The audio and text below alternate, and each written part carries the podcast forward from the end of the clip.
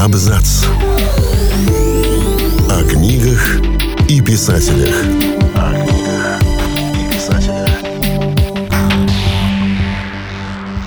Всем привет! Я Олег Булдаков, и сегодня я расскажу вам о популярных книжных персонажах, за которыми скрывались реальные люди. Часто идеи для своих книг писатели черпают из реальной жизни, и тогда книжные герои буквально срисовываются с людей, встреченных ими.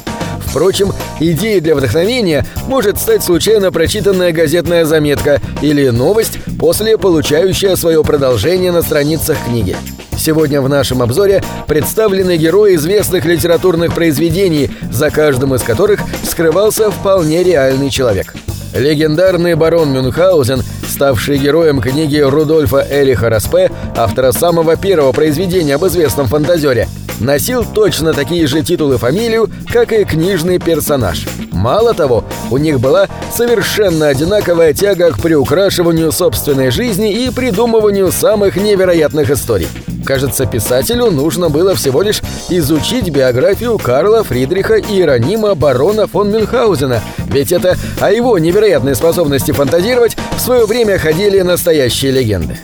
Джеймс Бонд был хорош собой всегда умел произвести впечатление и питал слабость к экзотическому коктейлю водка-мартини. Бернард Липпе Бистрофельдский носил титул принца Нидерландского и был первым президентом Всемирного фонда дикой природы. Он стал другом писателя Яна Флеминга, который должен был следить за высокопоставленным принцем, переметнувшегося на сторону британской разведки.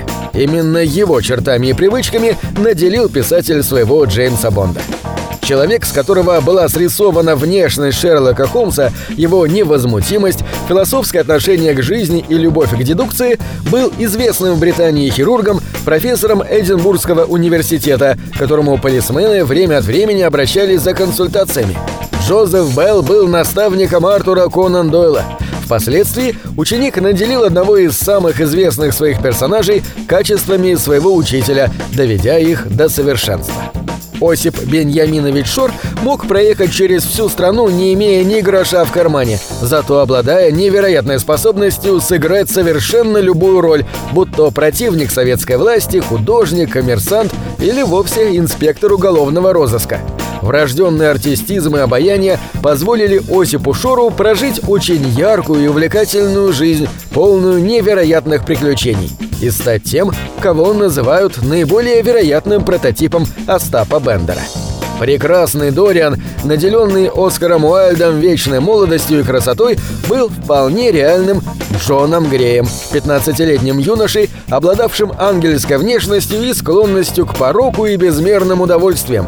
Джон Грей был одним из протеже писателя и даже стал называть себя Дорианом в период отношений с Оскаром Уайльдом, узнав себя в книге «Портрет Дориана Грея».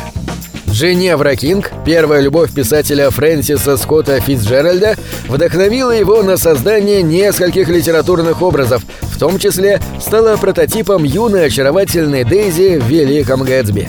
Роман Фитцджеральда и дочери богатого финансиста был обречен. Однако первые чувства оставили глубокий след в душе писателя. А еще письма, которыми обменивались влюбленные на протяжении двух лет.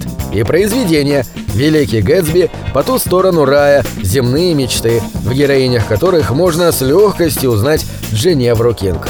Несмотря на то, что в романе «В дороге» Джек Керуак описывает путешествие Села Парадайза и его друга Дина Мариарти, читатель без труда узнает в главных героях самого писателя и его друга Нила Кэссиди. При этом все повествование посвящено реальным событиям из их жизни. Никому не придет в голову ставить под сомнение тот факт, что роман Джека Керуака полностью автобиографичен, а изменение имен никого не может ввести в заблуждение.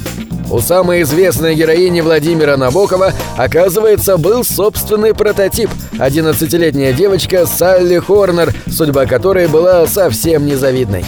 Ее похитил, а затем с помощью обмана и угроз удерживал при себе в течение двух лет Фрэнк Лассаль, 50-летний серийный растлитель.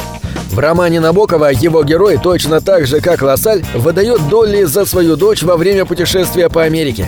В 1948 году в Америке произошла скандальная и трагическая история, за развитием которой следила вся страна.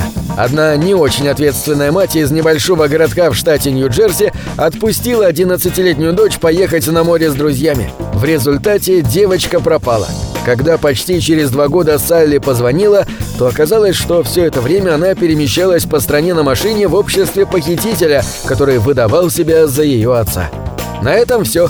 Читайте хорошие книги.